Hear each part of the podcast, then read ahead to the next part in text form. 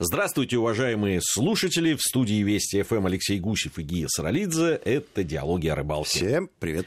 Ну, мы продолжаем в какой-то мере тот разговор, который начали в предыдущей нашей программе. Э, говорили мы о литературе и рыбалке, или рыбалке в литературе, поговорили о Аксакове и о Сабанееве, э, упомянули и одного из таких, ну, наверное, основателей периодической рыболовной печати Павла Гавриловича Черкасове. Совершенно верно. Ну, собственно, о Черкасове и о том, о той, ну, можно сказать, революции, да, в отношении... Ну, роль его велика, роль его велика, потому что спиннинг в том виде, в каком э, мы привыкли им пользоваться сейчас, появился именно во времена барона Черкасова.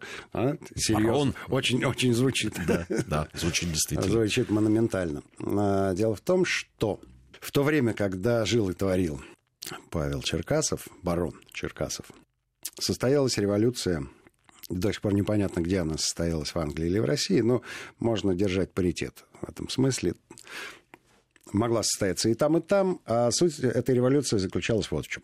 Не верчением, то есть на спиннинговые приманки, оно а, было известно еще до появления катушки. И выглядело следующим образом.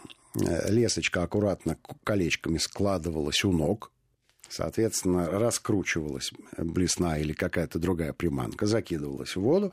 Дальше э, человек брал удилище и э, начинал проводку так, как ему представлялось возможным.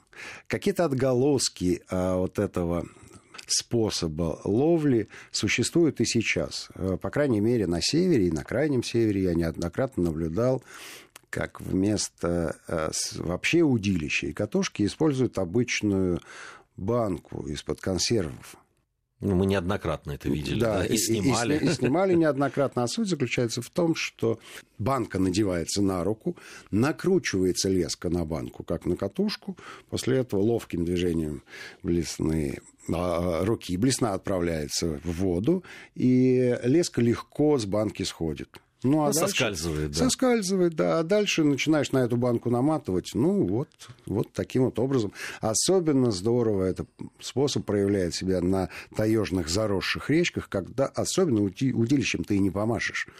Просто возможности нет, кусты мешают, э, и, и речка сама по себе небольшая. Да, делать далекий заброс э, не имеет смысла. А если как правило, там есть течение, то можно блесну и сплавить на какое-то расстояние. А весьма уловистый способ. А да, а Мы снимали Хариус э, да. виртуозно а ловит. А главное, что компактная. Компактная, компактная конечно. вещь. Это что есть... важно для человека, который по идет по тайге. Да, да, там, да. там с особо с, со спиннингами не побегаешь. Ну, а, а из баночки можно и чайку попить. То есть такая многофункциональная вещь многофункциональная вещь.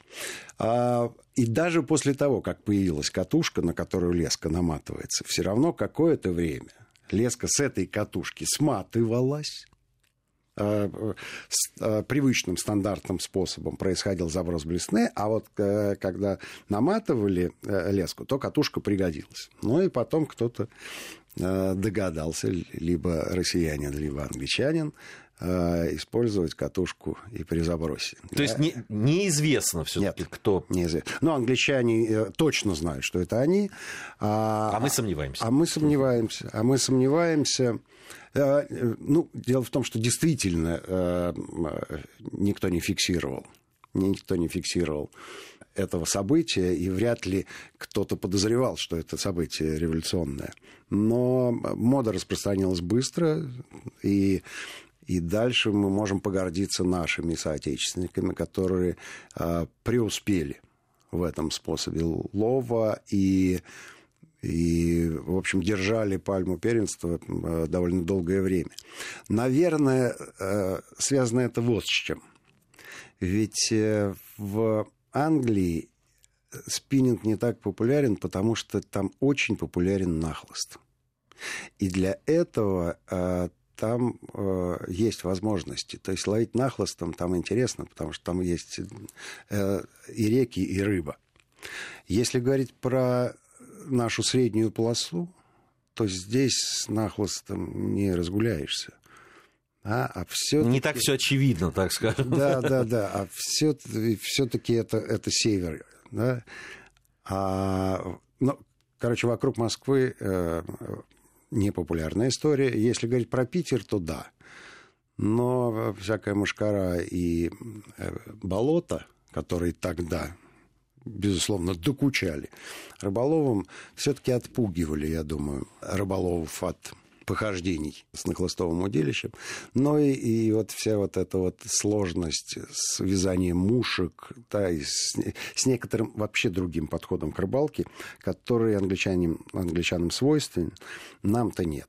И у нас поэтому спиннинг более популярен, и я думаю, что а мы в спиннинге а, шли а, семимильными шагами в силу того, что у нас условия более благоприятные для спиннинга, и, соответственно, и опыт приходил существенно быстрее, чем к англичанам.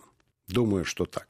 А те ушли в свой нахлост и до сих пор радуются этому. И я думаю, что и сейчас нахлыстовый способ лова в Англии более популярен, чем спиннинг. Поэтому ничего удивительного нет, что мы держим некую пальму первенства в спиннинговой ловле. Э, возвращаясь э, к барону Черкасу угу. и к э, его периодическому изданию, вот очень любопытное я нашел в интернете 12 заповедей спиннингиста, да, которые да, были опубликованы в журнале такая, да, «Рыболов да, да. и охотник». Угу. Это 1914 год. Угу. Вот. И это, конечно, вот сейчас, ну, наверное, не Но стоит... При, при том, что это перепечатка, эти, эти да. заповеди были сформулированы существенно раньше, чем они появились в журнале. Там, наверное, не имеет смысла сейчас все 12. Кто захочет, наверняка э, легко найдет в интернете этих 12 заповедей спиннингиста. Но первая меня просто... Первая заповедь, она, в общем, так, она действительно... Это спиннингисты и сейчас, по-моему, так же мыслят. Первая заповедь звучит так. Хорошо оборудованный спиннинг – твое единственное оружие и не будет у тебя иной снасти, кроме нее. Вот, да, это, вот это, да. это серьезное заявление такое. Да, да. Совершенно верно. Это такая Библия, Библия спиннингиста. Ну, на самом деле, помимо заповедей, конечно, очень много было статей, где люди делились своим опытом. А опять же, да, дадим себе отчет, что информация распространялась э, вот теми средствами, которые тогда были не было телевидения, не было радио, не было хорошей полиграфии.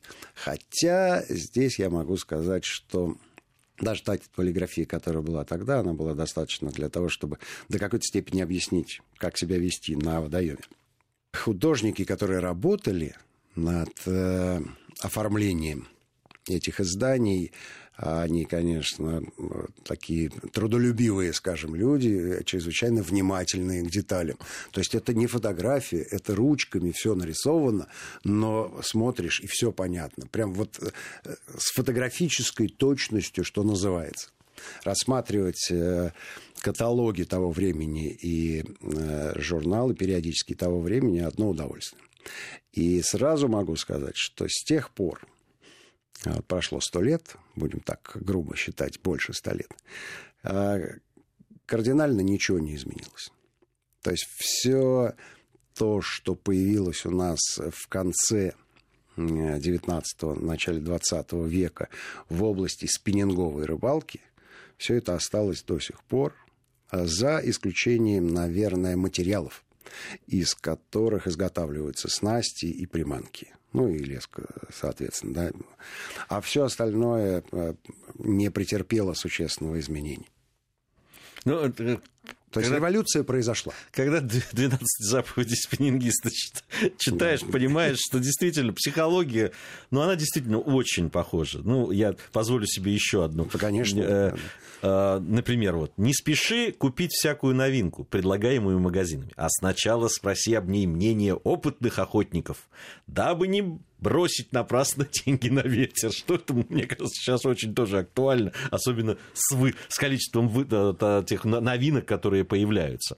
А, и, и, конечно, не могу вот еще одну не, не зачитать. Никогда не вешай нос на квинту.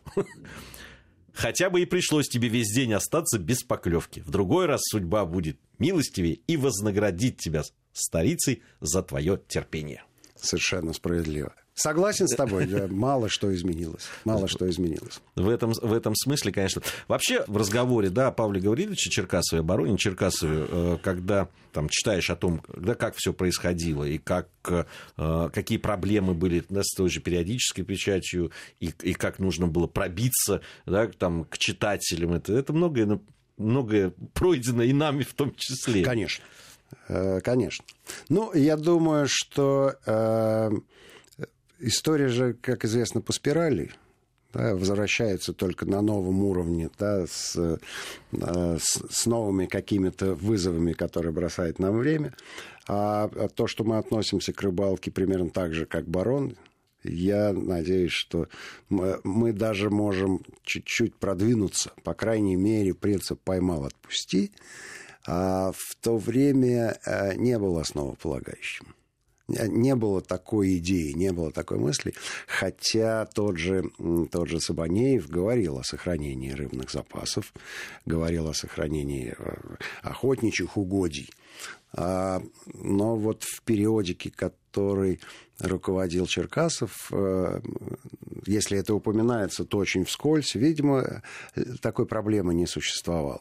Ну, тем более, мне кажется... Узок был круг узок, этих конечно, рыболовов, во-первых. А да. во-вторых, все-таки это имеет отношение к массовой ловле. Да? А раз массовая, ну, крестьяне ловили сетями, и и та же рыба потом на стол господам попадала. Я думаю, что это совершенно другая тема. Да? Это уже классовый, мы... классовый подход к рыбалке. Об этой теме э, мы поговорим, может быть, в следующий, в следующий раз. А в следующей части мы продолжим э, говорить на сегодняшнюю тему. Я напомню, Алексей Гусев и Гия Саралидзе в студии Вести ФМ. Сразу после новостей вернемся в эфир.